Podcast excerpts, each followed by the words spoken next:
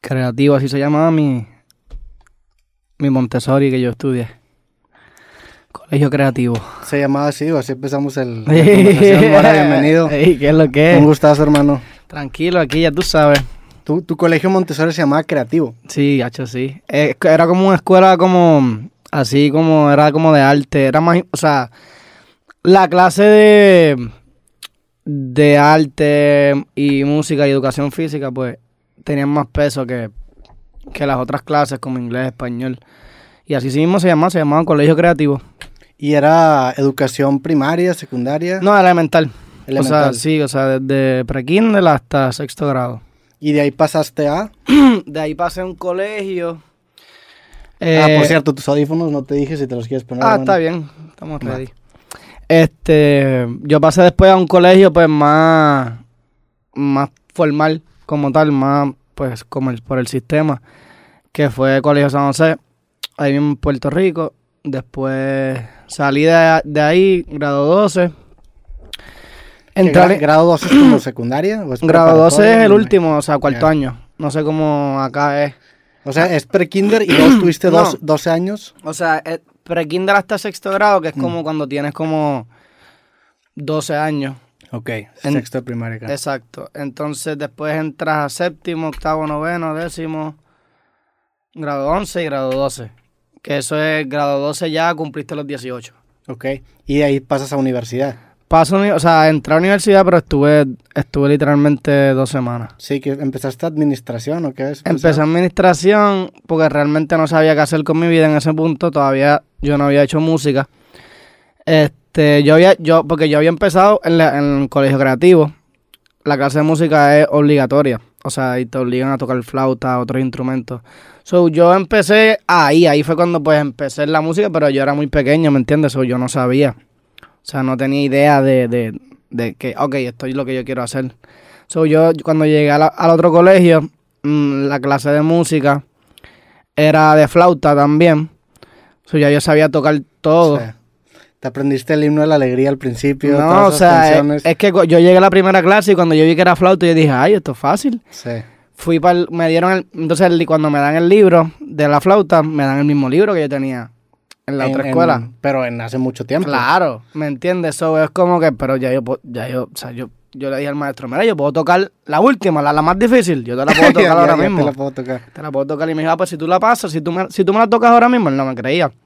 Si tú la tocas ahora mismo, no tienes que hacer nada el resto del semestre. Y yo, ah, sí, chequéate, acá. La toqué. Y realmente usaba esa clase como que para estudiar de otras clases. O para dormir. O no hacía nada. Porque ya no tenía que hacer nada. So ahí pues como que le se me fue un poco pues, eh, pues, el- no sé, el empeño de, de, de, de hacer, de seguir la música, como que porque pues no lo, no lo tenía ahí tan presente. No fue cuando, cuando me gradué. Aparte, flauta no es un instrumento tan emocionante, ¿o sí? No, o sea, ni tanto, ¿me entiendes? Simplemente la flauta es un, pues, un instrumento con el cual pues tú puedes aprender a leer pentagramas más Sí. fácil. Este, es un, es un, es un instrumento pues básico. No es como que una complejidad ahí, una trompeta que tiene mil cosas. So- ¿Solo se pueden tocar notas en la flauta o se pueden tocar acordes? Solo notas, ¿no? Mm, tú puedes tocar acordes, pero no se va a escuchar, o sea, como en un piano, ¿me entiendes? Sí, que se claro. escucha ahí, ¡pam! marcado.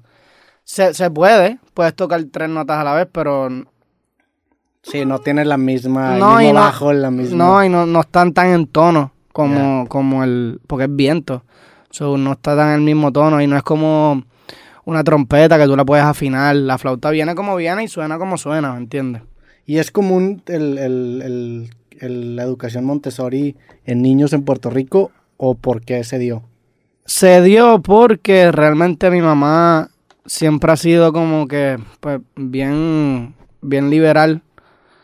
Este, o sea, nunca me ha pues yo ella no era de las mamás que me castigaba, que me me entiende, era como que pues si tú quieres irte para el monte a enfangarte y llenarte sucio y pelarte todas las rodillas porque te caíste 10 veces, pues allá tú, así, va- así, así aprenderé. Y en verdad fue lo mejor que hizo, en verdad, porque si no fuera por eso, pues quizás yo no estaría ni aquí ahora mismo. Sí. Y sientes que esa, esa manera de educar para tu personalidad estuvo chingona, pero para los demás, ¿cómo hubiera estado?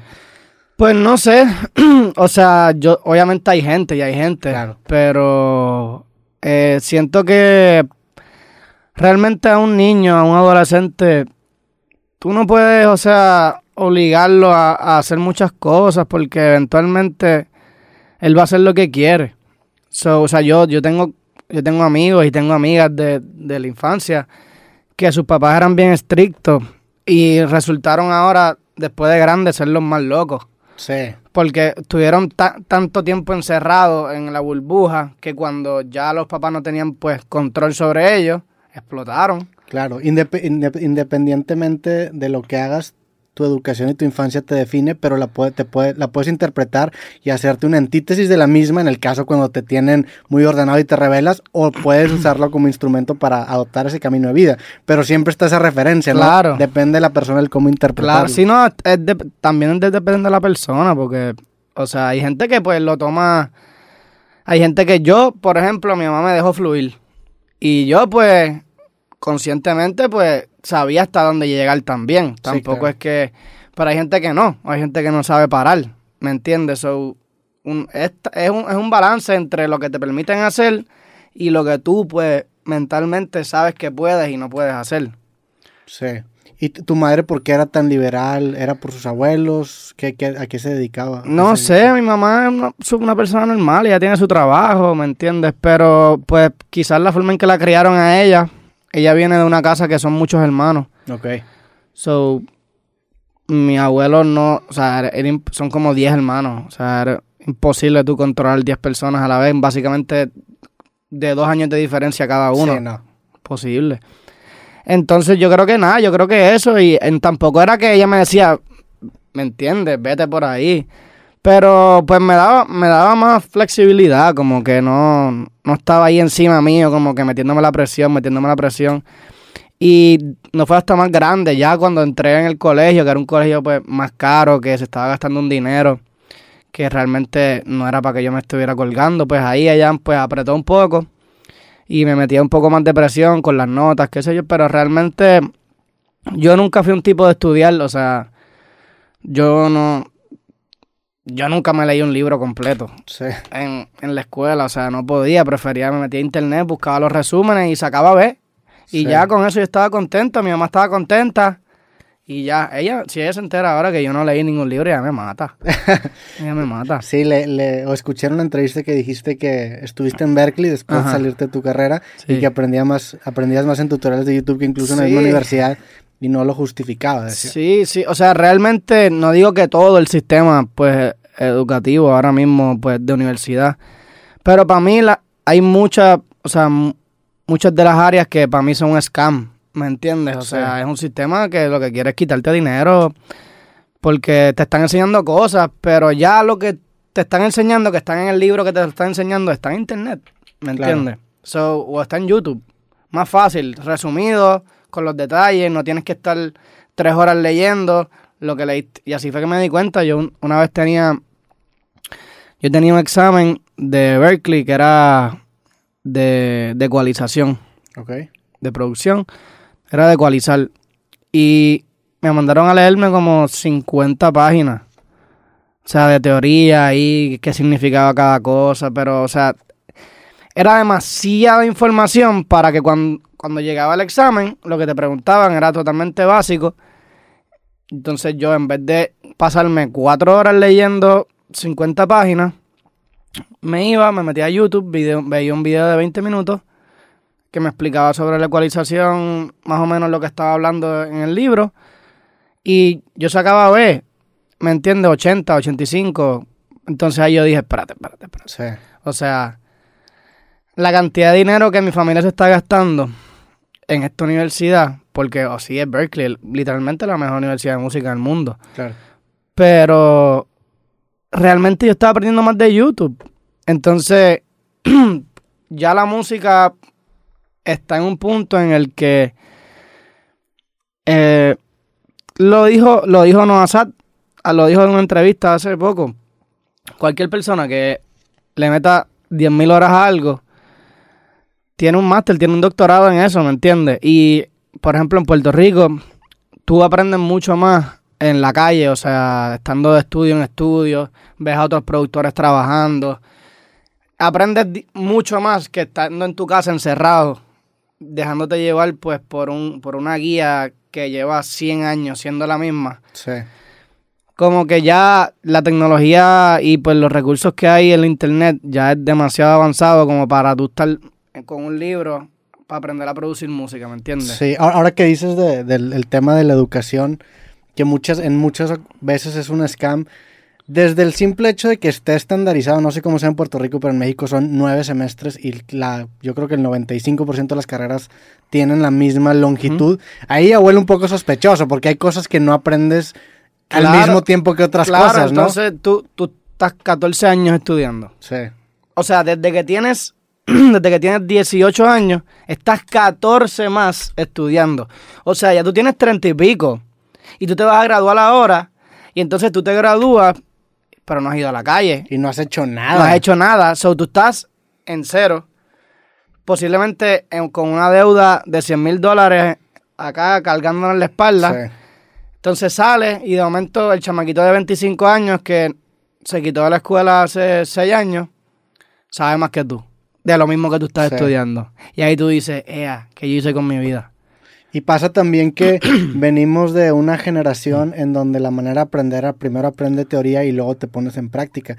Y ahora nos damos cuenta que a lo mejor la forma inversa es mejor. O sea, mucho, la teoría funciona Claro. porque a veces tú haces algo que a lo mejor lo aprendiste en la calle o a lo mejor lo aprendiste simplemente haciéndolo y no lo tienes como modularizado. Y cuando lees teoría dices, ah, mira, eso que estoy haciendo se llama tal. Pero si ya lo hiciste, se te queda mejor el Claro, concepto. porque Si lees ya- puras ya lo- abstracciones, ya- pues no. Ya está ahí, como que ya lo practicas, ya lo hiciste tú mismo, ¿me entiendes? Sí. No lo leíste. O sea, tú puedes leer algo, y, pero la posibilidad de que se te quede algo cuando lo leíste versus cuando tú mismo lo hiciste es bien diferente. O sea, yo he tenido problemas con productores que, que son productores pues de teoría. ¿me entiendes? Eh, productores de libros. ¿Qué pasa? Que hacen todo por el libro. Por el libro. Como está, ah, que si estas frecuencias tienen que estar a tal nivel, es porque sí, porque así lo dice el libro, así lo dice la teoría. ¿Qué pasa? A última hora, eso, es- eso es una teoría de, de la música de hace 100 años. ¿Me entiendes? Cuando no habían todos los plugins que hay ahora, todas las herramientas que hay ahora en una computadora. So, no te puedes dejar llevar por eso. ¿Por qué? Sí, o sea, en teoría tú estás bien, pero la música se va a escuchar como de hace 100 años. Sí. So, ya hay demasiadas cosas como para tú estar dejándote llevar por, por teoría, ¿me entiendes? O sea, yo no, o sea, yo puedo leer pentagramas y yo puedo hacer todo, pero yo, yo hago pistas, yo no sé en qué, en qué tono están mis pistas. O sea, yo sé que están en tono porque pues lo tengo ya aprendido. Sí. Pero yo no te voy a decir, no, eso está en un A menor sostenido. No te sé decir eso, yo simplemente te sé decir lo que ese bajo está fuera de tono. Esa melodía de ahí está fuera de tono. Pero no, es algo que, que, que lo aprendí pues por oído, no porque pues lo leí. Sí, pero está interesante que te tocó aparte estudiar y vivir esa experiencia muy teórica y optaste más por la parte práctica, ¿no? Es, eso es raro. Sí, es que yo soy una yo soy bien hiperactivo, o sea, yo tengo mucha energía, yo estoy siempre moviéndome, entonces a mí me desesperaba demasiado. O sea, se me hace muy difícil sentarme en un escritorio a leer cuando lo que quiero es coger el piano y ponerme a inventar, como Sí. que a ver qué sale. No sé, como que no, no, no, yo no puedo, yo para estudiar no sirvo. Eh, ¿Cómo ahorita, hace, o sea, cómo es tu proceso creativo para una canción? Sé que te gusta trabajar solo, este, tienes un grupo de gente, ¿qué tanto te involucras tú en la musicalización en, en, en general? ¿En qué tanto estás involucrado tú en tu música y qué tanto te apoyas con otras personas? Este, pues realmente yo tengo mi grupo, o sea, tengo los que andan conmigo siempre, están por ahí. Los que están ahorita acá. No, ellos, ellos son de, pues, de mm, el equipo de manejo y eso. Pero los que están en el hotel, que son los mismos que, que corren mi show, o sea, son mis dos, mis dos, tres productores. Ahora mismo yo voy a sacar un disco que solamente hay tres productores que trabajaron, los que andan conmigo, ¿me entiendes? ¿En, el, en el próximo? sí. Ok. Este, solamente hay tres productores y son los que viajan conmigo. uno lo tengo haciendo DJ, al otro lo tengo sequeando el sonido, al otro lo tengo tirando que si visuales, o lo tengo tirando dándole a los pyros porque saben los tiempos de las canciones. Se estuvieron involucrados. claro, o sea, porque yo pondría una persona tirarme unos pyros que, que no se sabe mis canciones, que no sabe cuándo son los momentos de tensión de mis canciones, que no sabe cuándo, cuándo es que rompe la canción. So, pues yo los puse a ellos a trabajar, así hacen sus chavitos también y pues los tengo al lado mío, ¿me entiendes? Que si yo quiero, me levanto y le digo, mira, quiero hacer esto, pam, ya están ahí, ¿me entiendes? No tengo que mandar a buscarlos, mira, viaja, no, como que están ahí. Pero sí, yo realmente... Y, cuest- y- y tienes tres productores y cada uno tiene un estilo distinto que cuando se te viene una idea dices, ah, este va mejor con este. Sí, o sea, hay uno que, que Machael, eh, él es más, pues, el que me graba, él es más ingeniero. Él es productor también, pero es más ingeniero. Lo que hace es mezclar, masterizar, este, asegurarse que todo, pues, se escuche lindo. Y hace sus pistas también. Ok. No hace muchas, porque le gusta más mezclar. Pero entonces está el Ikai, que el Ikai es más, pues, electrónica, eh, sonidos raros. Este, entonces está Neneto, que Neneto es más como el más musical. Él toca guitarra, toca piano. Es más, pues, le, el Ikai está para acá y Neneto está acá, ¿me entiendes? Porque es como que lo tropical, como que más musical, más instrumental, y acá pues el Ikai en la computadora que no toca piano ni de casualidad. ¿Me entiendes? Todo lo hace pintado, lo dibuja, Sí. ¿me entiendes? So, cuando a veces me voy por acá, a veces me voy por acá, o a veces lo uno y le meto un, un elemento de, de neneto, un elemento de acá, y así voy jugando. Pero sí, mayor- casi todo el tiempo empezamos, pues la, la, la pista siempre la empezamos entre todos. O sea, empieza con un sonido, yo le digo, no, métele esto, métele esto, ahí vamos creando. Cuando ya yo siento que pues ya está más o menos estructurada y tenemos la base, pues ahí la exporto, la escucho, empiezo a escribirle y así. Y viajan todo el tiempo contigo, pues son los que están encargados Sí. de tu show. Sí. Y ahorita en, en tema de tour, hiciste un tour en Europa recientemente. ¿Cómo te fue? ¿Fuiste a Barcelona fuiste a No, fui a, España? fui a ¿Dónde todo, fue- fueron como 25 shows. ¿Ya habías ido para allá? Yo había ido, pero no a cantar. Ok. O sea, Turista-. Sí, de hecho, de pequeño, ¿me entiendes? O sea, porque tengo una tía que vivió como un par de meses allá en Madrid, so habíamos ido a visitarla una vez, pero yo era bien pequeño, o sea, no, no, esta fue la primera vez como que oficial que fui para allá. ¿Y qué se siente pegar allá? No, a mí me encantó, o sea, yo por poco me quedo y todo, Sí. yo por poco me quedo, lo que pasa es que pues Puerto Rico te pica. sí. Y sí, ya al final estaba ya, necesito ir para PR, necesito ir para PR, ya. ¿Ahorita vives en Puerto Rico? Sí, sí.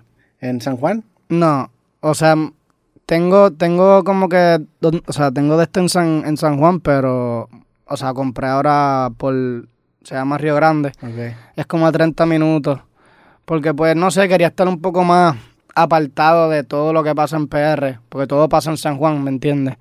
So, quería estar un poco más alejado, pero a la misma vez no tan lejos, media hora, 40 minutos, que pudiese cualquier cosa llegar, pero no quería, en Puerto Rico, o sea, hay mucha fiesta, ¿me entiendes? Mucha fiesta, hay algo todos los días. So, yo, yo me conozco, ¿me entiendes? Yo sabía que si yo estaba ahí cerca, iba a terminar, todos los días iba a querer hacer algo. So, me fui, pa, me fui más lejos para no tener que estar... Sí, pues, en el ruido del... Sí, sí, sí, ¿no? Y, y, y nada, me quedé por allá y bajo cuando tengo que bajar, pero mayormente estoy allá, tengo playa, como que es diferente. Eh, ah, platica un poco de tu infancia en Puerto Rico y ya me comentaste un poco de, pues de, de los permisos que te da tu madre, cómo fue en general la vida ahí de, de chico. Realmente, Hacho, yo, yo vacilé mucho, o sea, yo lo que hacía, a mí me gustaba estar en la calle. O sea, me gustaba estar jugando baloncesto, me iba para casa de mi abuela, tenía como que mi corillo de amigos en casa de mi abuela, tenía mi corillo de amigos en la urbanización donde vivía con mi mamá. Como que siempre, pero yo siempre estaba en la calle, o sea, siempre, siempre, siempre, siempre. A mí no me gustaba estar en la casa metido. Yo, yo nunca vi televisión. Ahora que veo Netflix de vez en cuando. Sí. Pero yo nunca he sido una persona de quedarme así en la cama todo el día viendo televisión. No sé, no puedo. O sea, me da como, me da piquiña. ¿Te dan ganas de hacer algo? Sí, me dan ganas de hacer algo, de salir. O sea, no sé. Sí, yo también batallo en ver, en ver Más que nada documentales, porque me paso, ahora, que digo, hace poco fui de viaje y, y siempre guardo el día de ir al museo el, y el de arte moderno al final, porque siempre que voy a ese museo veo cosas y digo, no mames, ya lo quiero hacer. Y te empiezan a dar como unas ganas de volver, en mi Sí. caso a Monterrey, que ya no acabas disfrutando el- tus vacaciones. Claro. Entonces me pasa también de repente con ciertas series o ciertas cosas que veo que prefiero no verlas porque si las veo sé que me va a dar ganas de hacerlas. sí, sí, no. pero, no. pero yo sí encuentro cosas que, que no me inspiran y que nada más las veo por entretenimiento. Claro, claro. No, en verdad, o sea, por lo menos en Puerto Rico, eh, es como, no sé, para mí es un ambiente bien, bien, bien diferente. O sea, yo he ido a muchos países, so.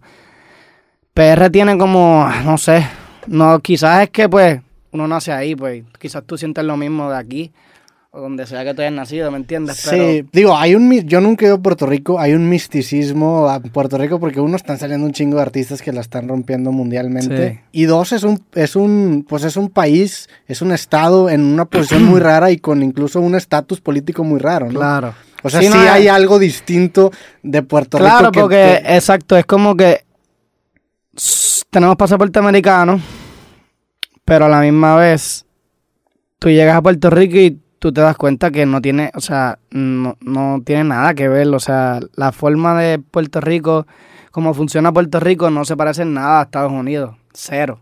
Hay gente que dice, no, Puerto Rico no, eso, para eso voy para Miami. No, o sea, no es lo mismo, no es lo mismo, o sea, no- la gente no es la misma la cultura no es la misma. O sea, no- nosotros, nosotros lo único que tenemos de Estados Unidos es el pasaporte. Sí. Realmente, más nada. Más nada, más nada, más nada. O sea, están, están, es un estatus raro en donde son ciudadanos americanos, pero no tienen los mismos, de- incluso no pueden votar, ¿no? En la elección del presidente de Estados Unidos dentro de Puerto Rico, ¿o sí? No estoy, yo creo que sí. Sí. Sí, yo creo que sí. O sea, yo no he votado nunca, pero este, estoy casi seguro que sí. Que se puede votar. ¿Y te, sientes tú identificado 100% como puertorriqueño o como Sí. Estados Unidos? O como- No, no, como puertorriqueño, muchacho. Y hay, hay, un, hay una división, digo, sé que es un, es un tema muy fuerte ahorita, pero sí hay una división muy grande entre los que quieren independizarse y mantenerse, ¿no? Es, es el... Sí, esa es la guerra de nunca acabar en Puerto Rico, porque están los, pues los, allá se llaman los PNP, que son pues los republicanos, y los populares, que son los demócratas, que esos son los más brutos de todos, porque esos están entre medio de el diablo y Cristo, porque ellos quieren ser parte, pero no quieren ser parte. So, Entonces quieren los beneficios, pero no quieren la independencia. Entonces eso es lo peor, porque a última hora, ahora mismo es- eh, ellos creen en algo que se llama el Estado Libre Asociado, que es eso mismo, o sea, tú, tú estás, pero no estás. Sí. So, eso no... no- Que eso es, es en el estatus en el que está ahorita Puerto Ajá. Rico. Sí, ¿no? Estado Libre Asociado. O sea, y es como... No hace sentido, porque Sí. tienes tú, tienes la, tienes, o sea, vas a estar amarrado como quieras, y a la misma vez que estás amarrado, no puedes hacer cosas de, de, de un país, pues, independiente. ¿Me entiendes? Por ejemplo, todo lo que hay en Puerto Rico, todo lo que sale de Puerto Rico, por ejemplo, el café, el arroz, lo que sea que estén exportando de Puerto Rico, para venderse en Puerto Rico, tiene que salir a Estados Unidos Y regresar. y regresar No a. Puerto Rico con impuestos. ¿Me entiendes? Sí, qué mamada. Es una estupidez. Sí. No hace sentido. Pero sí, así nos han cogido y pues así no, hasta que y eso va a seguir. Realmente eso no va a cambiar en mucho tiempo. O sea, han tratado, pero realmente pues ya el sistema corre solo y hay gente con mucho poder que se encarga de que pues las cosas se queden así. ¿Y tú como puertorriqueño puedes ir libremente a Estados Unidos? Sí. ¿Tienes problemas? Eso no hay No, ningún- no- A Estados Unidos yo puedo entrar lo cuando yo quiera, o sea, sin no tengo que enseñar nada. No tengo que enseñar ni Sí. pasaporte, no tengo nada. Tengo que enseñar una, un ID que traiga una foto mía, puede ser de la universidad, puede ser de lo que sea y ya, y y con eso entras. Y el turismo de Estados Unidos a Puerto Rico tampoco es muy bien visto, ¿no? Ahora mismo hay una plaga porque después de la pandemia, como Puerto Rico fue de los primeros que abrió, este, mucho- empezaron a poner los pasajes este a 30 dólares. So, se Los llen- vuelos. Sí. Ok. Entonces, claro, porque allá la gente quería que se fueran, Sí. porque ya la gente estaba empezando a volverse loca por la por, por el como que el, el COVID, o sea, y la estar encerrado. Y lo, como que lo empezaron a mandar. Ok. Váyanse para allá. Váyanse para allá. 30 dólares el vuelo, váyanse para allá. Allí se y se llenó. Entonces también ahora mismo hay una ley en Puerto Rico que cualquier, cualquier extranjero que venga a Puerto Rico invierta más de no sé cuánto dinero es exactamente. Pero extranjeros también siendo de los Estados Unidos. Sí, Ok. O Sí, sí. cualquiera que no nació en Puerto Rico. exacto. Mayormente yo creo que creo que hasta son los gringos nada más. Sí. Pues me imagino que vienen acá y aprovechan. Claro, Tanto va- las- llegan, llegan a Puerto Rico, eh, se tienen que gastar, qué sé yo, 100 mil dólares, que para mucha gente eso es nada. Sí. Llegan a Puerto Rico y tienen una ley que nada más por venir a invertir 100 mil dólares o más, no pagan impuestos. Sí, no, pues sí. So, entonces están los gringos viviendo en mansiones de, de 15 millones eh, sin pagar impuestos. Y se, claro que se van a venir para acá, están en el paraíso, tienen playa, tienen, tienen naturaleza, tienen, o sea, no están en el frío. En Puerto Rico nunca hace frío. ¿Me entiendes? O sea, están en el paraíso. Y suben los precios de toda la zona y pasa Claro. la gentrificación. Claro, ahora mismo en Puerto Rico, comprar una casa en Puerto Rico ahora mismo es imposible. Ya los precios están, o sea, un apartamento normal, súper normal, dos cuartos, 2.500 dólares. Sí. O sea, y realmente para lo que la gente gana en Puerto Rico, no hay chance, no hay manera. O sea, no, no, no hay forma. Algo, algo similar está pasando ahorita justo en la Ciudad de México, en donde también, al ser una de las ciudades en donde pues, México nunca puso unas restricciones muy grandes, muchos estadounidenses empezaron a inmigrar acá y subieron los precios Claro. de las colonias pues más, más populares ¿no? o, o más, sí, o más concurridas de, la ciudad. Y ahorita comprar un departamento o un estudio ahí en, en México es carísimo y los precios de los restaurantes suben mucho. Cada vez hay menos mexicanos y cada vez hay más. estadounidenses. así, así está Puerto Rico, exactamente así mismito. Exactamente así. Y tú de aquí, o sea, ahorita estás en una gira, estás empezando, vas a, vas a hacer gira en México o qué? No, vine a hacer, vine a hacer un show, este, y tengo que virar a Puerto Rico porque tengo, yo tengo un show en Puerto Rico el octubre 6. Ok. O sea, tengo tres shows, tres días corridos. Este, y tengo que empezar a ensayar, a montar en show, porque es básicamente como que mi primer show en Puerto Rico. Yo no he, o sea, yo he cantado en Puerto Rico, pero no, no, no un show oficial mío. So, este va a ser el primero, este, así grande.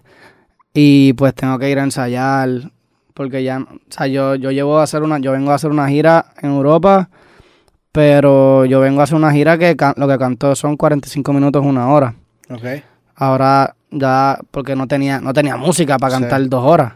Acaba de sacar tu segundo disco, el, el Claro. Microdosis en abril, ¿no? Claro, sí. Entonces ahora tengo, pues, tengo ya un poco más de canciones que puedo jugar con el rundown. Este, pero, y este es el primer show mío que va a ser como de dos horas y media, ¿me entiendes? Más. ¿Y te esperaste para poder calar o, o acostumbrarte a, a tocar? A lo mejor me imagino que en Puerto Rico pues, va a ser uno de tus shows o tu show más grande. ¿A calar en lugares para ver cómo te sentías para luego probarlo en el show más grande? O... No, claro, o sea, a mí esta, esta gira de Europa a mí me, me- me ayudó mucho, ¿me entiendes? Eh, o sea, ya yo, ya yo, pues, como ven, antes de ir para la gira de Europa, yo me fui para la gira con Benito Y me fui con él. Y realmente yo creo que eso fue lo más que, que, que, que me ayudó. Porque yo tenía canciones por ahí pegadas, pero realmente yo no tenía mucho, mucho tiempo en tarima. O sea, no tenía mucha experiencia en tarima. Que me tocó, o sea, me tocó de momento pasar de nada a, a pasar a cantar a un lugar con 40 mil personas. Sí, que lo- ¿Me entiendes? Como que eh, no, no, o sea, y creo que ¿Cómo, ¿Cómo te pones a la altura de eso? O sea, ¿cómo te pones a la altura de las 40 mil personas? Me imagino que ese, ese primer show en donde haces salto te empiezas a cagar en el vestidor o cómo das ese salto. No, me- eso, muchacho, cuando yo yo me fui el, pri- el primer show de la, de la gira de Benito, me acuerdo, fue en Denver. yo no iba a ir, o sea, yo estaba en LA haciendo algo, un video o algo, y pues ahí me tira Benito como que, mira, vamos a cantar en el primer show de la gira, que es en Denver, y yo, pues dale, estoy ahí cerca, estoy en dos horas ahí. Fui, y realmente yo venía de, de no, de no cantar hace tiempo porque no estábamos cogiendo show, porque queríamos prepararnos pues para algo más. Y porque también se te atravesó la pandemia. Es el primer disco Claro. lo sacaste 2021. Claro. Empezaste en 2017 y sacabas Claro, sencillos sí, o colaboraciones. sí, Y El, pero tu primer disco fue hasta el 2021. exacto. Sí, porque realmente 2000, 2020 fue un año que yo realmente no hice casi música para mí. Realmente yo estaba escribiéndole a mucha gente. O sea, estaba escribiendo el disco de Carol, el, estaba escribiendo un par de cosas de Benito, yo hago lo que me da la gana. Eh, hice un par de cosas con Anuel. O sea, que estaba más, o sea, quería como que en ese, ese año como tal, 2020, yo estaba en, ok, quiero escribir, quiero encontrarme yo, o sea, mi sonido, para cuando saque el año que viene mi primer disco, pues ya sea algo más formal, ma- que, que tenga más confianza, que se escuche que me escucho más, o sea, me escucho mejor, ¿me entiendes? No, no estoy ahí como que, que no se escuche que estoy improvisando y soltando, que se sienta ya como que, ok, ese es el sonido de él, ¿me entiendes? Y pues el 2020 lo cogí para eso, o sea, yo casi ni hice música, yo creo que el 2020 yo ni saqué ni canciones, real, yo creo que ni, creo que saqué una, si acaso, pero no, lo que estaba era escribiéndolo a otra gente. Y en verdad eso me, pues, me ayudó mucho a, pues encontrarme. Y como que ya, ya hay gente que me ah, yo sé que esa canción la escribiste tú, y yo, como tú sabes, porque es igual a ti. ¿Me entiendes? Eso es un gran cumplido como compositor. Sí. Que puedan encontrar una voz tuya, ¿no? Claro. Eso es lo más difícil de, de lograr, Mm, que, que tengas una voz distinguible. Sí, no, mi, eh, realmente eso también a mí me ayudó mucho, que pues, mi voz es, es rara. O sea, yo, yo canto como que es como si tengo la nariz tapada todo el tiempo.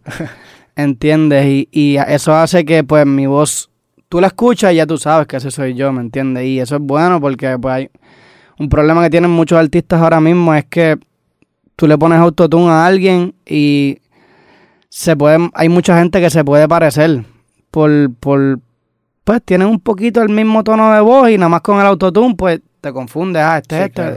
Sí, pues el autotune a fin de cuentas lo que hace es, lo lleva a una nota Sí. que, que Sí, quita sí. mucho en el camino, ¿no? Sí, no, realmente el autotune es una herramienta, o sea, eh, es como, el autotune es, hay, depende de cómo lo uses también, o sea, tú lo puedes poner en 100 y vas a sonar como T-Pain, ¿me entiendes? Pero gradualmente hay gente que ni se da cuenta, o sea, tú lo Si pones... lo pones sutil, claro. Sí, tú lo pones sutil y eso lo que hace es que, pues, tú cantando, que estás ahí dos minutos cantando sin parar, obviamente te vas a salir de tono en algún punto. Sí. Porque no es lo mismo, o sea, la gente no entiende. Por ejemplo, que se ponen, ah, que si con cantar con autotune, que si, dale, dile a, dile a Taylor Swift o alguien así que lo que hace es cantar pues música lenta. Dile que canten una hora. ¿Me entiendes? Al tempo de nosotros no va a poder, se va a salir de tono eventualmente. ¿Me entiendes? Por eso es que hay gente que no entiende, o sea, que el autotune no... Sí, no, no había pensado eso, que la rapidez Claro. a la que sea, cantas hace que sea muchísimo más difícil afinar, porque muchas veces estás intentando dar muchas notas y es muy Claro, si, rápido. si hacer- tú eres una persona que tú no, que tú no, que tú no estás entonando, porque hay muchos artistas ahora mismo que, que cantan, pero es rapeado, ¿me entiendes? O sea, no están entonando, pero por ejemplo yo, sí, yo estoy rapeando, pero yo, estoy rap- yo rapeo en tono. A mí no me gusta rapear como que es fuera de tono. So, yo estoy rapeando, pero a la misma vez tengo que caer en tono. So, cuando me toca cantarlo en vivo, es mucho más difícil. Sí. ¿Me entiendes? O sea, que tú no fallar un tono es, es- es bien difícil, bien difícil. La, la rapidez y la intensidad. Llevar ya 45 minutos cantando, corrido. La cantidad de palabras que dicen ustedes a comparación de Exacto. a- músico. a- aprenderte la canción. Porque tú puedes cantar una balada. Una balada. La cantidad de palabras que tiene una balada versus la, la- la cantidad de palabras que tiene un reggaetón es estúpidamente de diferencia. Sí. ¿Entiendes? So, tienes que bregar con aprendértelo, con no fallar el tono, con caer en tiempo, con muchas cosas. Con no o sea, verte que estás así nada más pensando. ¿Me entiendes? Y yo, por ejemplo, yo no tengo corista, no me gusta. So, ¿Por qué no? no sé, siento que, o sea, yo cuando grabo una canción en el estudio, a mí no me gusta grabar canciones que me editen la voz y cuando llegue a tocarla en vivo, pues no pueda y necesito un corista. Mm. So, cuando yo grabo una canción, yo me aseguro de que yo la voy a poder cantar en vivo, igual a como la grabé. Que no voy a, que no tengo que cambiarla, que, la- que el público sienta exactamente lo que es- transmite la canción, pero con mi voz en vivo. Pero ni para hacer armonías. No, nada, Ya. nada. Yo la canto, o sea, la armonía. Hay veces, hay un par de canciones en mi show que yo las canto pues en un tono medio, Mm. como si estuviera haciendo las armonías. Y pues ahí cambia un poco, pero lo hago yo mismo. ¿Me entiendes? No o sea, tengo... ca- que le cambias para, para cubrir las dos armonías. en- Claro, claro. Y hay, hay canciones que, por ejemplo, Tus lágrimas de Sech, yo nunca la canto igual. O sea, siempre le cambio un tono, siempre juego con los tonos, este... Y así, porque no sé, le da, le da como que otro feeling también, pero siento que tener una persona atrás tuyo, quizás lo necesite en algún punto, ¿me entiendes? Sí. Porque ahora estamos hablando de shows de 45 minutos, una hora. Quizás cuando tenga show de 3 horas, pues va a llegar un punto en que lo voy a necesitar. No, el aire no me va a dar. Pero, este, por ahora, realmente no necesitado. Y cuando lo necesite, posiblemente ponga una mujer o, o algo. no- o sea, yo no puedo, o sea, me da mucho OCD el hecho de que yo eh, te- esté cantando yo y de momento Yeah. tenga alguien atrás ahí Yeah. haciendo una voz que, no sé, sospechoso. Sí, son esas cosas que es como esta idea de que no pienses, que te dicen, no pienses en un oso polar. Y ya estás pensando en un oso polar. Una vez que te das cuenta que está pasando, es, es Claro, y, volver hasta y yo me conozco y yo lo, yo lo voy a poner un corista ahí atrás y a mitad de hecho lo voy a mandar a callar. A decir, Sí. mira, voy. ya, no, no, no, no cantes más, ¿me entiendes? Y no quiero que eso pase, so, cuando tenga que pasar el momento de buscar un corista, estoy casi 100% seguro que va a ser una mujer. Oye, ¿cómo viviste el lanzamiento de tu último disco Microdosis a comparación del pasado? Que sé que estuvo un poco accidentado porque tuviste ahí Sí. un problema que lo tuviste que apresurar. Incluso no está ni masterizado, ¿no? No, no está masterizado ese disco. Eso, ese disco, primer día de clase, fue, fue una odisea. Fue una odisea. Primer día de clase se me, se me pirateó. Al sol de hoy, no sabemos bien cómo fue que sucedió, porque realmente yo soy una persona que, pues, con mi música soy bien, bien, bien, bien, bien privado. O sea, en Puerto Rico hay un problema y es que la mayoría de los artistas se emocionan tanto cuando hacen canciones nuevas que pues se la mandan a sus amigos. Sí. Ah, mira, escúchate esto, mira, escúchate esto. ¿Qué pasa? Lo que tú no sabes es que ese amigo tiene un mejor amigo. Y entonces ese mejor amigo de tu amigo tiene otro mejor amigo que nuestro amigo. Sí, que, que él se lo comparte para darle la exclusiva y dice, no, claro, y dice, dice Y el no, otro tiene otro, sí. Claro, entonces tu amigo le dice, se lo manda a su mejor amigo y le dice, papi, checate esto, pero no se lo pases a nadie. Entonces después el otro se lo manda a su otro mejor amigo y le dice, mira, checate esto, pero no se lo pases a nadie. Y cuando vienes a ver, ya lo tiene Puerto Rico entero. Y se pirateó el tema por WhatsApp y tú no lo has sacado. Sí. Entonces, yo no hago eso. No me gusta. O sea, mis amigos, escucho, si quieren escuchar mi música, que vayan conmigo al estudio, la escuchen y yo les quito los teléfonos. A mí no me importa. Yo les quito los teléfonos porque yo no sé, ¿me entiendes? A última hora. No, y las consecuencias que tiene que te pase eso. Claro, o sea, entonces, al sol de hoy, no, no, no, no sabemos cómo, cómo, cómo sucedió. Eso estaba en un Dropbox. No sé, o sea, si alguien hackearon el sistema, alguien me hackeó, un hacker, nadie sabe todavía. Ese Dropbox lo teníamos dos personas, más nadie. Y nada, una semana, el disco no iba a salir ni todavía. Fue que yo estaba, me acuerdo, yo estaba con, Benito estaba en lo de la lucha libre. En- cuando él salió en la lucha libre, Ok. Y él estaba pues entrenando para eso en Orlando. Y yo iba a ir... Salió en la lucha libre, en, en la WWE. Sí, sí. Ahora no sé. Sí, sí, sí, él salió. Y estaba entrenando para eso.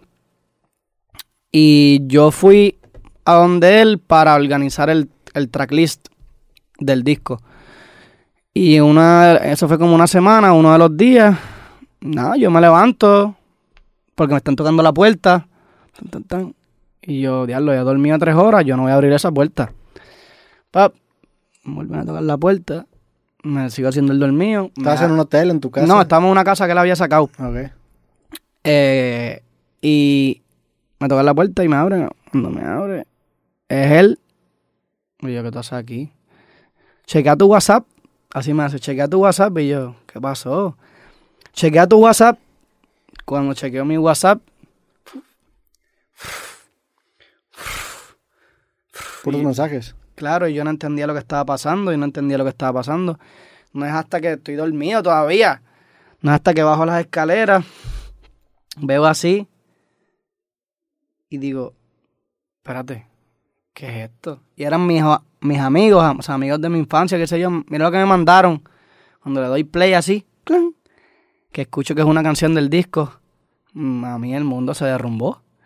Yo cogí ese teléfono, lo retraí contra el piso, el teléfono hizo... psh. Y ahí mismo yo me cogí un bulto, ¿Qué canción era? era, era una de las del disco, o sea, una de las de primer día de clase. Y ahí mismo cogí, cogí un bulto, me monté una de las guaguas que había en la casa allí. Yo había grabado el disco en Miami, Que es un bulto. eh, una mochila, Ah, este, una mochila. sí.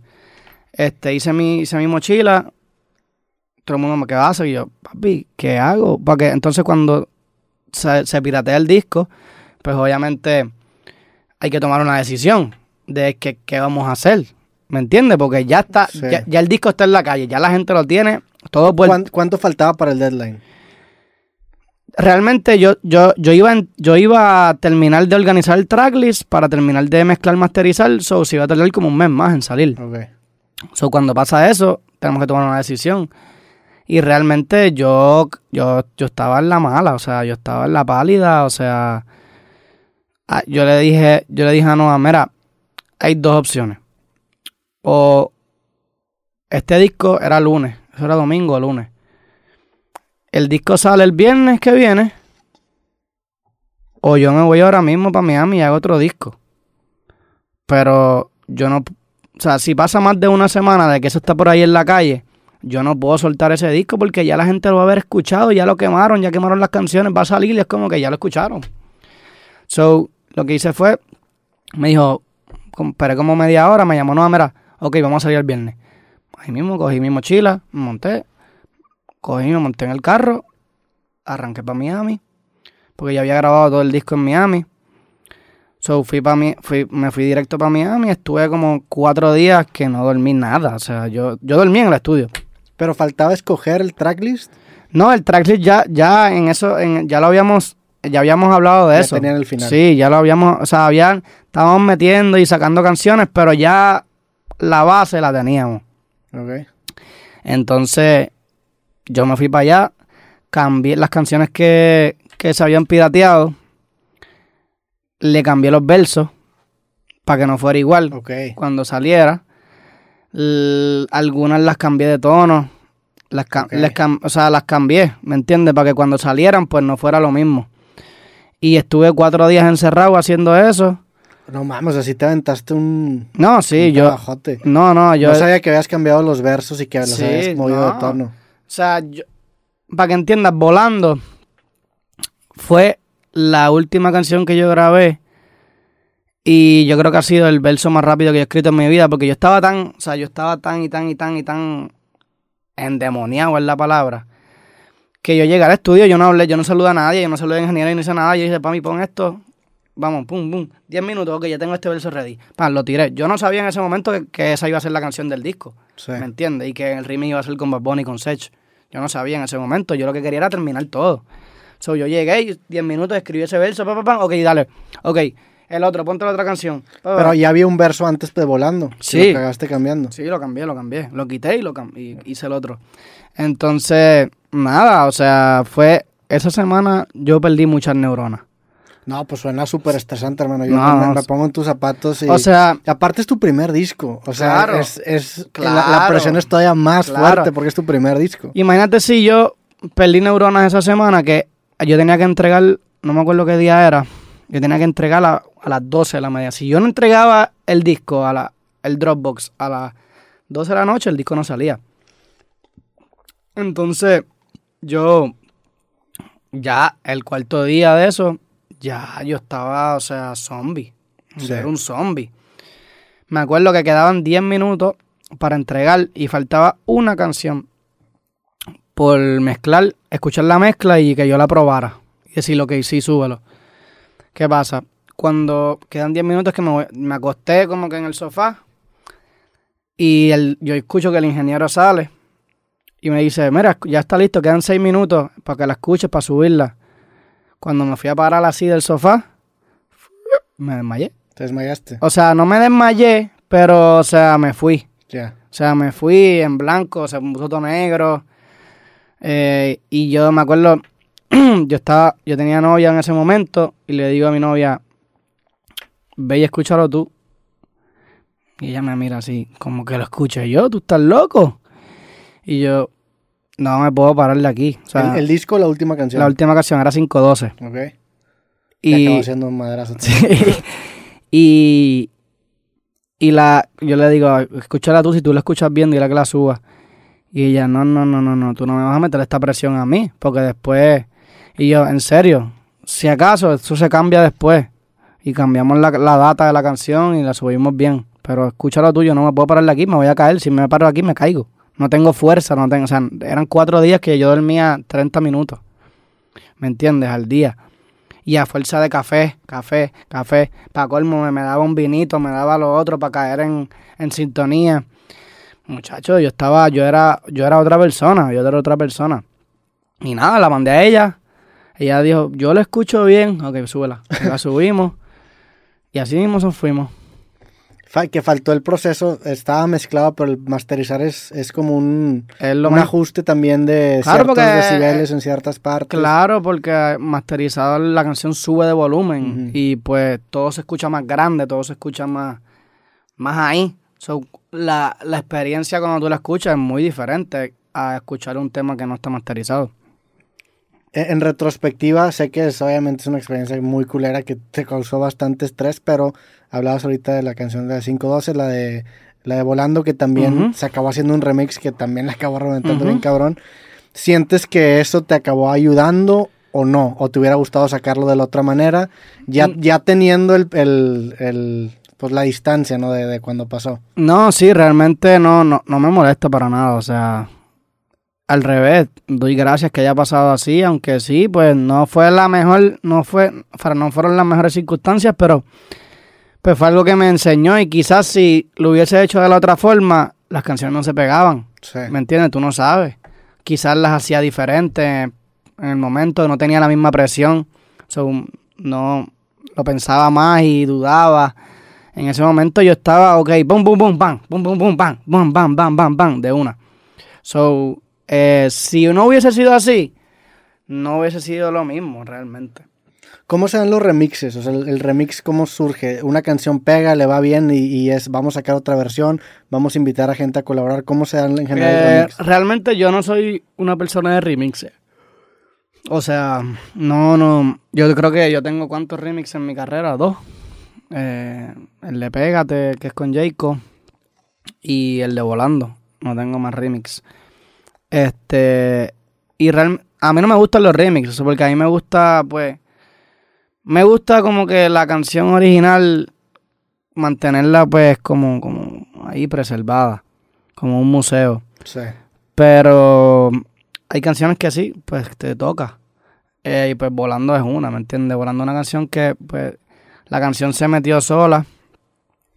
Este, a Benito desde el, desde el principio, desde el principio, desde que yo hice esa canción, eh, a Benito siempre le había gustado, siempre, siempre, siempre, siempre, siempre.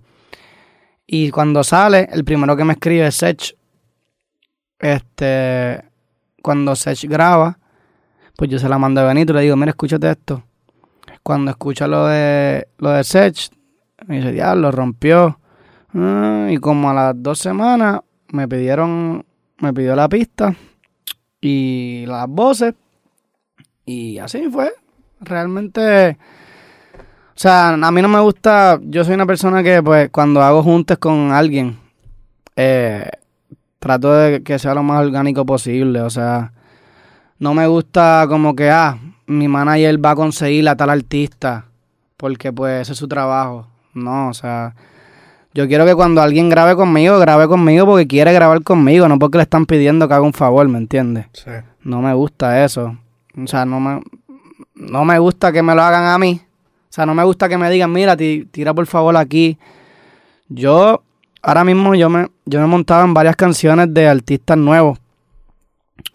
Que realmente ahora, ahora mismo, pues, no, no, no son nadie, como quien dice. Pero simplemente me gustaron las me gustó, me gustó la música y dije, pues lo voy a hacer, ¿me entiendes? Porque me gusta. No es porque me lo pidió su manejo, no es porque por- me gusta hacerlo así, me gusta como que, que sea orgánico y que sea, pues yo escuché la canción, me gustó la canción, me, se me pegó la canción, pues vamos a hacerle el remix, ¿me entiendes? No es porque, ah, el manejo de, de él le pidió Sí. a mi manejo, mira, por favor, que si no, después, te con- si, si grabas aquí, te monto en un tema con tal artista, ¿me entiendes? Eso a mí no me gusta. Y es una, es una práctica estandarizada en la industria. Sí, eso pasa mucho, Sí. eso pasa mucho, mucho, mucho, mucho, mucho. Y el lanzamiento de tu nuevo disco fue mucho más tranquilo que... Sí, fue mucho más tranquilo. Ya tuve, pues, ya estaba en ese momento, el primer día de clase, yo no tenía, yo, yo no tenía mi, mi equipo de productores así tan montado como ahora. Ya en microdosis, ya Eli ya estaba, Michael ya estaba trabajando conmigo. Primer día de clase no lo trabajó Michael. Eh, que eso es una gran diferencia, pues porque él es el que se encarga de que todo suene bonito. Pero ya en microdosis el ya estaba. Michael estaba, eso fue todo más bajo control. Este, tuvimos más tiempo Sí. para meternos en grano en la producción, los detalles. So, sí, fue más fácil el proceso. Y el microdosis es porque estuviste en microdosis de algo. Ah, puede ser. Sé sí. que le has dado varias interpretaciones al, al Es que le, le he dado varias interpretaciones porque pues hay gente que no lo toma pues Literal. Claro, hay gente que pues se ofende y, o, o depende de dónde estés, ¿entiendes? A ti te lo puedo decir, a mí no me importa. Sí. Pero nada, realmente cuando estaba haciendo el disco, estaba como que, pues, probando así cositas. Había, tenía un pana que había ido a Ámsterdam y había traído un par de cositas. Los Magic Mushrooms de allá. Unas cositas así. Están cabrones. sí, están Yo- yo cabrones. lo hice el año pasado ese pedo. y Están cabrones, pero una tienes que darle. experiencia memorable. Sí, sí, pero tienes que darle suave porque Sí. si no, te, te vas. O sea, sí, sí. Tienes te- que atinar a la dosis. Sí, sí, sí, no, Porque no pero- puedes, no puedes, no puedes pasarte. Si te pasa, hay una gran posibilidad que la pasen mal. Sí. Y lo- los hongos tienen esta característica curiosa que a mí me pasa que cuando he hecho, y digo, no he hecho mucho, yo creo que habré hecho unos cuatro o cinco veces en mi vida, pero siempre, siempre llego a la conclusión de decir, no mames, ¿cómo, es, ¿cómo existe algo como esto? O sea, ¿cómo existe algo que me haga sentir así? Exacto. Porque si sientes, y yo no soy una persona espiritual para nada, pero sí sientes una conexión Sí. con el mundo. Y es- Claro. y eso... Y lo más locura. gracioso, lo más gracioso es que es ilegal. Sí. Entonces ahí tú dices, coño, me venden cigarrillos estos cabrones, me venden alcohol, me venden muchas cosas más que me hacen muchísimo más daño. Entonces, algo que primero nace de la tierra, igual que la marihuana, que literalmente te hace conectar con la tierra, te hace admirar las cosas más porque tú, tú estás en hongo y tú ves los colores mejor. Se satura toda la vida. Todo, todo, o sea, tú ves todo. Yo, o sea, yo he estado, yo he estado en lo, en, en, en hongo y como que ahí tengo a alguien al lado que no está en hongo. Sí. Y, Y yo estoy, sientes y que yo, claro, Bien pero, cabrón. pero yo le digo, mira, mírate eso ahí. Y el pana me dice, cabrón, esto está oscuro. Sí. Eso está oscuro. Yo, ¿Qué tú estás viendo? Y yo, ¿cómo así? ¿Tú no ves aquel perro? Y, yo, y el pana mío me dice, cabrón, estás alucinando. Y yo, cabrón, yo no estoy alucinando. Simplemente tienen la pupila abierta, Sí. so te entra más luz.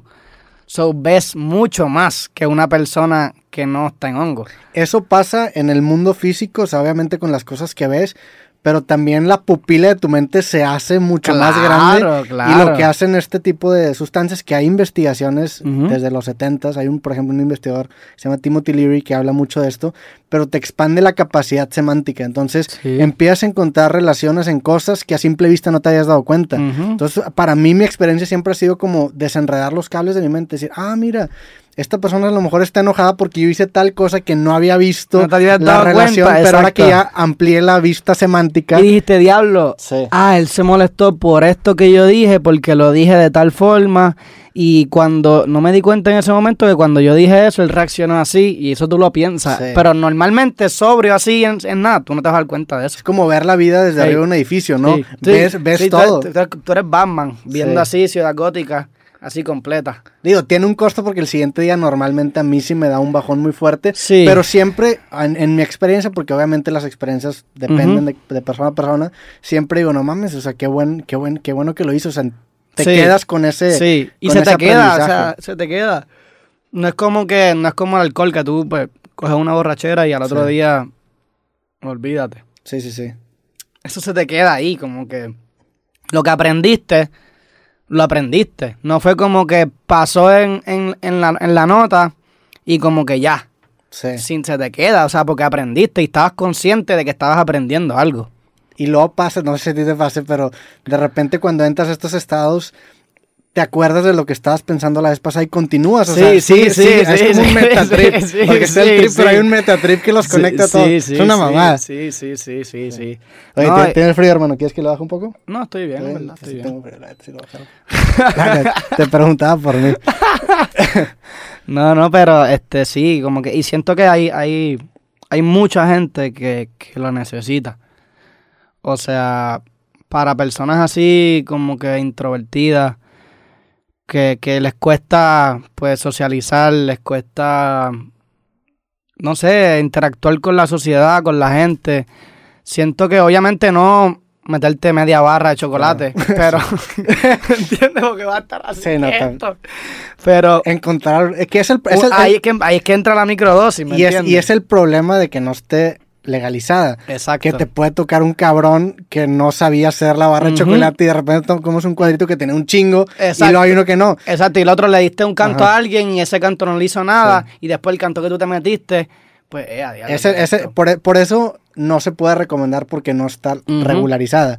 Si fuera legal, sí. estaría regularizada. Y, y como tú dices, em, puedes empezar a ver el uso práctico de gente que tiene depresión como un tratamiento para precisamente ver las cosas desde en Europa. En Europa ya, ya hay muchos sitios que utilizan los hongos y el MDMA. Sí. Que el MDMA, no sé cómo ustedes le dicen. Sí, pues es Molly. es Molly, Molly. Molly. Eh, se lo recetan a los pacientes de, que tienen PTSD de la guerra, sí. esquizofrenia. Este, los tratan con eso, ¿me entiendes? O sea, obviamente en microdosis, pero los y guiado, y guiado con un terapeuta claro. pero que si lo están usando ya para eso, es por algo, ¿me entiendes? O sea, no, tampoco es que... es lo, lo, que yo decía ahorita, el alcohol, los cigarrillos son mil veces peor. Claro. Esto, esto, esto, esto, esto, esto, es peor. Esto es peor. Sí, acaban siendo. Hay, hay un documental en Netflix muy bueno y me gusta. Más que el documental, me gustó mucho la metáfora que usan para describir el uso práctico de estas sustancias que te dicen, tu cabeza es como una montaña que está nevada y tú tienes ciertos caminos que ya hiciste. Esos caminos son traumas que tú asocias, o sea, por ejemplo, un ataque de ansiedad es vivir una situación que te recuerda una situación pasada que te causó mucho estrés o dolor o lo que tú quieras y te da ese ataque de ansiedad porque te acuerdas de eso. Entonces, lo que pueden hacer estas sustancias si se usan adecuadamente es que en esta montaña con los caminos predefinidos vuelve a nevar y tú tienes la capacidad de construir otros caminos. Entonces resignificas el trauma. Exacto. Y eso para mí es el gran uso. Claro. Ahora sí, sí, pero si te lo tomas a lo pendejo puedes acabar con caminos peores, ah, No, claro. si lo haces a lo loco, o sea, tienes que tienes que saberlo. O sea, yo, por eso yo, sí, yo, a mí me gusta experimentar con, con esas cosas así, con los psicodélicos y eso, pero yo leo mucho antes de, ¿me entiendes? Leo cuánto, o sea, yo peso tanto, este, soy así de alto, eh, ok, me voy a meter esta cantidad y de esta cantidad no me voy a pasar porque hay una posibilidad de que si me paso de esa cantidad, Sí. la voy a pasar mal. So, me encargo de, de que, de hacerlo bien. O sea, si voy a hacer las cosas mal, las hago bien. sí. Ahora que hablabas en Amsterdam, tengo un amigo allá que se llama Jason Silva, que el güey hace videos, este, y el güey es como un ingeniero de los trips psicodélicos. O sea, no se me ocurre una mejor forma de describirlo. Ok. Porque él diseña ciertos trips en donde él se pone en estados que propician el estado de flow y le da la cantidad justa que en- cuando esté en ese estado el güey graba videos. Entonces sube estas reflexiones en distintos estados en donde le da una lucidez bien cabrón. Y me tocó en Tulum hace como dos años acompañarlo cuando hacía uno de esos. Y yo, la, a mí la neta se me pasó un poco la mano, entonces yo no quedé en ese mismo estado. El que, el que ya le sabía quedó en el estado en el que quería estar. Y me acuerdo que estaba hablando y no le entendía nada. Y después, en, en la sobriedad, vi los videos y dije, no mames. O sea, sí pudiste. sí te salió, güey. Ya lo quiero verlo ahora, Sí. me da curiosidad. ¿Cómo Sí, se llama? Jason Silva, es un venezolano que... que- Jason Silva. sí, es muy bueno. Saludos voy a- al lo buen voy a Jason. buscar, lo voy a buscar. Sí. Jason Silva, espérate. Vamos a apuntarlo por aquí. Sí, mira, pues lo buscamos aquí, te lo enseño. Jason Silva. Me da curiosidad. Mira, justo sale el creativo, grabé un creativo con él en, Ah, en- Tulum. Pero sí, el, el güey e- era el host de un programa de, de National Geographic que se llamaba Brain Games o Juegos Mentales, muy Uh. famoso. Y Yo como que lo he visto. Sí, ahora el güey se dedica, como, como digo, le fue muy bien con ese programa de, de National Geographic. Y el güey ahorita vive en Ámsterdam y se dedica a hacer lo que quiere. La verdad es un, es un güey bastante Qué libre. duro. Saludos al buen Jason. Qué duro, qué duro. Voy a verlo, voy a verlo. Me da mucha curiosidad. Sí. Pero bueno, entonces el, el- tu nuevo álbum ya está disponible. Sí. La está reventando. Eh, Es, Sí. es- he visto los hits que sacaste en tu álbum y tienen una locura de visitas. La Inocente tiene 117 millones en, en, en Spotify, entre otros. Sí, no, ya. Gracias a Dios, pues. Todo De salió. tus lágrimas, 106 millones. Sí, no, ya pues, ya el disco tiene un par de canciones que ya pues están charteando global y eso. Pero realmente a última hora yo no, o sea, realmente yo no hago música por eso, yo ni estoy pendiente a eso, yo no sé cuántos play tienen mis canciones, yo ni tengo Spotify, ¿me entiendes? Que yo no, No tienes Spotify. no. ¿Y en dónde escuchas tu música? ¿En bajas, compras? Eh, mayormente la bajo al teléfono o realmente estoy escuchando mi música casi siempre. Yo hago mucha música, so estoy todos los días Sí, pam, pam, pam. Trabajando en tu propio... Claro, y o sea, sí escucho música, pero mayormente lo que escucho es, es electrónica, escucho mucha música electrónica. Este, trato de no escuchar nada de lo que está por ahí, pues porque inconscientemente se te pegan cosas. Sí. O sea, inconscientemente se te pegan cosas y tú no te das cuenta. Pero la gente sí se da cuenta. Sí. Vi, vi una entrevista hace tiempo con 21 Pilots, esta banda, y hablaban sobre esta visión de túnel, de no estarle poniendo atención a lo que se escucha anteriormente y eventualmente llegas a un camino distinto o nuevo que por no estar viendo estas influencias pudiste llegar. Claro, pero a- así es que así es que salen como que así es que salen las nuevas la- lo que rompe los esquemas, ¿me entiendes? Sí, Porque por ejemplo, mira mira Benito. sí. O sea, Benito es una persona que él no, no. Él se influenció de muchas cosas. Pero cuando le tocó a él ejecutarlo, pues él no miró a nadie, él no miró lo que estaba sonando, él no miró lo que, que era lo que era. Él simplemente hizo su música y ya. ¿Me entiendes? Y eso es lo que lo llevó a que ahora todo el mundo quiere ser como él. ¿Me entiendes? ¿Tú cuándo lo conociste? Yo lo conocí a él hace mucho tiempo, hace como cuatro años, tres años. Eh, porque yo tenía un par de canciones eh, como pegaditas así, underground, en Puerto Rico por SoundCloud. Ok. Y su hermano... Hay una generación SoundCloud, ¿no? Sí, yo soy de esa. Sí. Yo soy de esa. Este... eh, su hermano Déjame ver esto que causa un poco de ruido. Y la, y la novia de. Ah, mira, el mío también, espérate. Sí, como que estaba Sí, escuchando poco está. sí. Este, el hermano de él, Bernie, eh, y su novia, parece que estaban. Se, pe- se quedaron con una canción mía que se llamaba Que habilidad. Ok. eh, y parece que Bernie se la puso. Él la escuchó, le gustó, me dio retweet por, o sea, en Twitter, Al, al link de SoundCloud. al link de SoundCloud, me dio retweet, esa fue la primera vez. Eh, después, eh, yo era bien amigo para ese tiempo de, de La Paciencia, que es el que lo graba ahora. Ok. Pero en ese tiempo, Él es el productor que lo graba. sí, ahora. Ok. Eh, en ese tiempo yo estuvieron, cuando él estaba con Hildy Music, la paciencia no estaba. Entonces, la paciencia estaba mayormente grabándome a mí o el audio. Ok. En esos días que estábamos empezando SoundCloud, eh, cuando met- vuelven a meter a, a Beto, a la paciencia, a, al crew, pues ya yo soy amigo de Beto. So, un día me dicen, mira, vente, vamos a fumar, caerle al hotel, vamos a fumar. y yo, ah, pues durísimo. Voy, estoy así como que en el hotel y de momento entra él. Ah, dímelo. Ah, durísimo. Cabrón, ¿qué esto quiere que yo haga? Y nada, y después desde ese día, yo, o sea, yo me hice bien, me hice bien cercano a todos ellos. Este, estábamos siempre juntos y hasta que un día me llamaron, mira, este, que Benito va a hacer el disco nuevo y quiere que te vayas con él para una casa dos meses en Miami, a encerrarse, a hacer música. Y nada, ahí fue que nos encerramos en Miami. eh, eh, ahí fue que él hizo Yo hago lo que me da la gana. Que ahí yo aporté, pues, eh, ahí sale la canción mía con él una vez. Sí. Yo aporté, pues, en La Difícil, Soleá, que el intro y coro, pues, los hice yo. Y ahí, después de eso, eh, yo me, él me, me iba con ellos, o sea, para los shows. Me, me fui a viajar con ellos, básicamente. Ahí ya era esa figura tan, tan grande en el mainstream porque ahorita es enorme. Sí, no, no, no, pa- ya, o sea, ya ahí, ya ahí había salido Yo hago lo que me da la gana. Ya. O sea, cuando sale Yo hago lo que me da la gana, él ya venía rompiendo desde por siempre. Pero cuando sale Yo hago lo que me da la gana es que pues fue como que explotó todo. Y para mí también, porque yo, o sea, yo sí, yo escribí en ese disco y qué sé yo, pero a mí lo que no, a mí eso no me ayudó porque yo siempre estoy en esa área, yo siempre estoy por debajo del agua y realmente no estoy ahí. Mira, esta la escribí yo, ¿me entiendes?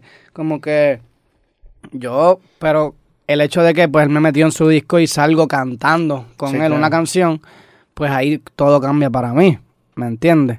Porque ahí pues la gente dice, ¿quién carajo es Mora? Sí. O sea, ¿qué carajo? ¿Quién carajo es Mora y por qué diablo está en el disco de Bad Bunny? O sea, era, era, nadie entendía. Y ahí pues yo aproveché que tenía todos los ojos encima y solté el primer día de clase. E- ¿Esto fue en el, en qué año, en qué año sacó este disco? El, en, 2020. en el 2020. Sí. Vamos a regresar tantito en el tiempo. Tú ya tenías ahí tres años haciendo música. Sí. En Berkeley te sales en el 2017. 17. O sea, justo cuando sales de Berkeley empiezas tú tu carrera Sí. de Lo que de pasa es que yo, yo paré Berkeley, pero realmente yo le, yo le dije a mis padres como si yo estaba, yo seguía, pero realmente yo estuve como seis meses que yo no abrí esa computadora y yo me estaba colgando. F, F, F, F. O sea, estabas, estabas cursando, pero no estabas yendo. Ajá. Este, pero mi mamá no sabía eso. ¿Y era en línea o era presencial? Era así, sí. Era, era ir a la universidad. Sí, sí. ¿En dónde está la universidad? En Boston. En Boston. No, no, no, o sea, yo empecé, yo empecé, yo iba a ir, pero después verifiqué como que la renta en. Boston y dije, yo creo que yo lo hago desde Puerto Rico. Ok. Y lo hice, lo hice en Puerto Rico, pero era, era como que igual, como tenías que meterte, estar ahí, escuchar la clase, escuchar, o sea, era horrible, horrible, horrible, horrible. Y pues lo dejé, entonces yo tenía un primo que era, que estaba empezando a producir, y yo lo que hacía era que le, le decía que me iba para, pa, yo no sé, una biblioteca o algo, para salir de la casa, y lo que era irme para casa mi primo a verlo producir. Hasta que un día yo dije, ah, pero yo puedo hacer eso. Como que yo puedo hacer eso. Y bajé los programas. pum, pum, pum, me ¿Cuál bajaste? ¿Cuál fue el primero que bajaste? Ableton, Ableton Live. sí. Sí, para mí es el programa más completo ahí, allá- ahora mismo allá afuera. Eh, ¿hasta- ¿Hasta la fecha lo sigues usando tú? Sí, sí, sí. Sí. Sí, yo lo uso todavía. Ya no tanto porque pues tengo a, a los muchachos Sí, que yo les digo, mira, haz esto, haz esto, haz esto, y pues ya ellos lo ejecutan más rápido. ¿Y ellos en qué usan? Eh, Michael es un psicópata de la tecnología, eso él lo usa todo. ¿Ok? El, O sea- el programa que ahora. Todo, él está aburrido y un día usa Ableton, se cansa del Ableton una semana, vuelve a Fruity, se cansa el Fruity, abre Logic, usa Logic, ahora tiene otros nuevos ahí que yo no sé ni cómo se llaman. Él es un psicópata. El Ikai usa Fruity, Neneto usa Logic eh, y yo Ableton. Pero, o sea, no sé, como que los complementamos. Sí. Ya yo, ya yo les puedo, o sea, no es que yo uso Ableton porque es el que me puedo mover yo solo, pa, pa, pa, pa, y hacer todo Saber yo. los atajos y todo. Sí, sí. Claro, pero yo sé decir lo que, mira, pues esto. Sí, a fin de cuentas todos es lo mismo, es lo mismo. sí, Lo sí. único que pues son comandos diferentes. Claro. Este, pero sí, ya yo les digo a ellos, mira, quiero hacer esto, esto, esto. No, ponte esto así, esto así, esto así. Y es más rápido. Como que yo estar al lado y diciéndole, no, sube una nota, no. Que yo estar ahí haciendo, pensando todo, Claro. bajando, mezclando a la vez. Me quita mucho más tiempo. Sí, claro, y también el, el tener a alguien que está al lado de ti Sí. trabajando te, te, te, te forza a tomar una decisión, ¿no? Claro, claro, y también, pues, eh, dos mentes siempre van a pensar mejor que una, ¿me entiendes? Eh, y hay veces que yo digo algo y, por ejemplo, Michael me dice, no, no, no, no, no, esto- no, eso no, eso hay que dejarlo así, ¿me entiendes? Y ahí, pues, nos complementamos. Sí. Y en la época del SoundCloud, ahí ya vivías de eso. ¿Cuándo empiezas a vivir de, de la música? De SoundCloud, muchachos, ¿no? Yo viví, yo empiezo a vivir cuando se- yo tenía como dos canciones Lo, lo de, pegadas. Perdón, lo de SoundCloud, ¿cuándo fue? ¿Hace, ¿Qué año fue? 2017. En 2017 fue, fue Sí, la sí, era de sí. SoundCloud, ¿ok? Sí, do- 2017, pero diciembre. Ok. casi 2018. Realmente 2018. Y 2018 fue, o sea, yo tenía como dos canciones pegadas en Puerto Rico, tres canciones, y me pagaban mil dólares por ir a cantar 15 minutos. Y yo sobrevivía con eso. Hacía dos, tres shows a la semana. Con eso, ¿Y cuando estabas en Berkeley ya tenías las canciones pegadas? no. No, o sea, te saliste y... Pero es, es la pregunta, ¿cuándo duró como ese... O sea, fue todo bien, fue como ahí. o sea, yo, yo, me- yo todo estaba en Berkeley, pero a la misma vez no estaba. Mm. Estaba ya empezando a hacer mi música. Mi mamá pensaba que estaba todavía en Berkeley. Todo el mundo pensaba, pero no estaba. Y todo fue como que ahí mezclado. Como que pam, pam, pam, bien rápido. Fue bien rápido, bien rápido. O sea, yo las primeras canciones que saqué de San Claus fue Pensabas, que fue con Aladio, con Bray, con Joyce, que se pegó estúpidamente, o sea, estúpidamente. Que es una canción que no está ni mezclada, está bien mal grabada, eh, no tiene ni bajo, la pista, la pista no tiene bajo. O sea, la pista no tiene sub bass, no Sí, tiene. sí. No tiene, o sea, eso es una pista que yo hice Y en- cuando en yo no sabía. En ese momento no te diste ¿Me cuenta. Claro, en ese momento yo decía, ¿qué? Yo estoy rompiendo. yo escucho esa canción ahora y me da la mala. Sí. Ah, yo escucho esa canción ahora y no puedo escucharla porque digo, ay Dios mío, qué vergüenza que yo estaba haciendo en ese momento. Pero es porque uno aprende, ¿me entiendes? Pero en ese momento, como era, había sido yo el que había hecho la pista, todo realmente, pues fue como que, diablo, estoy rompiendo. Sí. En ese momento eran bien pocos los artistas que, que, que se involucraban en la producción. So, porque yo empecé, yo, ni- yo no quería cantar, realmente yo no quería cantar, yo lo quería era producir. Lo que pasa es que cuando empecé a soltar pistas a la gente, me desesperaba. Como Que no, la chingada era así y la, la cantabas tú. claro, me decía, no, chico, pero yo le decía que no, no, pero entonces como yo era un chamaquito, nadie, nadie me hacía caso. So, llegó un punto en que yo decía, mira, ¿sabes qué? Yo no voy a seguirle dando pistas a esta gente para que para que no me hagan caso y para que esto, para eso lo hago yo y lo canto yo, ¿me entiendes? Y hago lo que yo quiera. Y así fue que lo hice. Así empezaste a hacerlo. Hey, ajá. Entonces pega- pegas con estas canciones, este, empiezas a hacer los shows en vivo. Show en PR, con eso yo me mantenía. Estuve un año y pico, dos años. Así. ¿Y, y tenías otro trabajo o era 100% No, no, no. música? Bueno, vendía, vendía mi hierbita por ahí, por el lado. Sí, hacía mis cositas. Pero no, trabajo así no.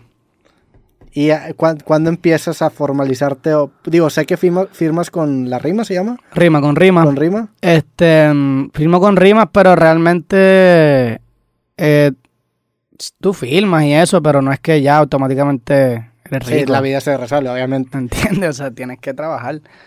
Yo cuando realmente cuando empiezo a ver como que capital, capital, así, ganancia, eh, el año, el año pasado. Eh, o sea, cuando salió Yo hago lo que me da la gana, 2020, Ujú. muchacho, yo tenía 300 dólares en mi cuenta. Ok. ¿Me entiendes? O sea, porque recuérdate que yo cobro así, yo cobraba mil por show, pero yo tenía que pagarle 150 a este, 150 al otro, 150 a este. So, a última hora yo me quedaba con 400 dólares. Sí. Entonces, nadie, o sea, nadie puede mantener la película de un artista con 400 dólares por show, no hay manera. ¿Me entiendes? Tú tienes que, nadie te puede ver con la misma ropa dos veces, porque imagínate Sí. van a decir qué es esto, se ponen a hablar mierda. So, eh, eh, eh, era complicado, pero yo, o sea, yo no tengo, a mí no me molesta decirlo, cuando salió yo hago que me da la gana.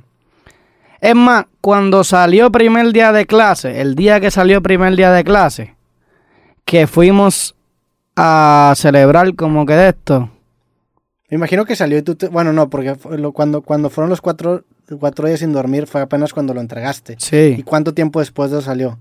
eh, una semana. Una semana, ok. Sí, sí, Tuviste sí. tiempo de descansar. Sí, descansé. un ratillo. Descansé, pero yo me acuerdo que cuando salí el primer día de clase, estaba rompiendo, o sea, rompiendo, primer día de clase, yo estaba en Miami, fuimos a celebrar y yo me acuerdo que la cuenta de la fiestita de celebración la pagó Rima, porque yo no tenía chavo, ¿me entiendes? Sí. Como que yo vengo a ver dinero cuando pues me empiezan a entrar las regalías de todos los temas que había escrito en el 2020, que eran todos los de Carol, todos los de Benito, este, ya ahí eso, esos 2021, ya a finales de 2021 pues empiezo a ver un poco más de platita, por pues me entra el cheque de Dakity, que ahí pues Sí. Ahí nos calmamos. uf. Y El- el- al fin de cuentas, el dinero es oxígeno. O sea, porque ent- Sí, entiendo mucho esta parte de, de no fijarte en, en cuál la está reventando más, pero necesitas tener ese colchón, ese Claro, tienes para, que- para poder respirar y nadie, decir, bueno, nadie, ya, ¿no? o sea, el que te diga que, o sea, sí, en momentos de, pues, de necesidad, cuando tú estás en el joseo, pues sí, tú puedes hacer música porque tú estás buscando llegar a eso, pero una vez tú empiezas a ver un poquito de dinero y después ves que baja, ya eso pasa de ser motivación a ser depresión. Sí. ¿Me entiendes? Porque ya sabes lo que es tenerlo. Entonces, cuando vuelves a esa cuenta, vuelve a bajar, tú dices, "Mm". entonces estás pensando en, espérate, ¿cómo voy a ser chavo? No estás pensando en hacer música. Eso no puede, se te hace más difícil pensar en música. sí. So, eh, Y te pone en una, en una posición en la cual tomas peores decisiones por estar pensando no en la música primeramente. ¿no? Exactamente. Sí. Sí. Digo, te- la, la clave también es obviamente subir tu ingreso, pero que tu estilo de vida tampoco suba tanto para que no necesites de tanto para vivir a Exacto, gusto, ¿no? O sea, definir tu suficiente. Claro, no, o sea, es cuestión de balance, ¿me entiendes? Es balance, o sea, saber cuánto, cuánto está entrando y cuánto está saliendo, ¿me entiendes? Porque no, no, o sea, no, no puedes, como que no hay manera, o sea, va a llegar un punto en que vas a tocar fondo y su, salir de ahí es un poco complicado. También hay un, un- un cierto vértigo asociado con el éxito, ¿no? O sea, tienes, me imagino que pegas un madrazo y dices, madres, Y si ahora- este es el pico más alto y te da como un vértigo de decir, no, no, no, no, no. Porque No, ya te, ahora tienes esa referencia. Claro, yo creo que algo, pues, que yo trato de, de llevar mucho es, es como que, o sea, eh, A ver, están tocando. Adelante.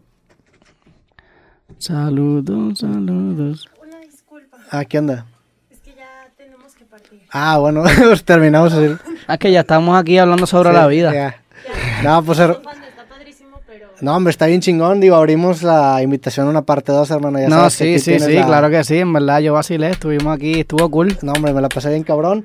Este, al- algún lugar donde quieras mandar a la gente, este, Este, algo que, que tengas planeado sacar, en qué estás ahorita. Sí, sí, no, ya, ya mismo sale otro disco. ¿Ok? Ahora estamos, en cualquier momento puede haber un anuncio por ahí misterioso. Este, ya O sea, tengo otro disco listo ahí, ya ready. Este, nada, que estén pendientes. Por ahí viene, por ahí viene. Antes de que se acabe el año hay muchas sorpresas. Pues carnal, de verdad un gustazo. Gracias Sí. por quedarle acá a Creativo. Eh, abrimos la invitación por una parte 2. Muchísima suerte en tu nuevo sí, disco. gracias, gracias, gracias. Esperemos que tengas un buen lanzamiento. No, sí, sí, Y muy buena vibra, bro, cabrón. siempre. Muy cool, cabrón, ¿verdad? Todo, todo está cabrón aquí, real. Ya, desafortunadamente esta parte no se inundó, entonces tuvimos hacer el podcast. Pero pues bueno, a toda la gente que escuchó este episodio de Creativo, les agradecemos, les mandamos un fuerte abrazo. Gracias otra vez por darte la vuelta. Y Claro. nos vemos en el próximo episodio. Sobres.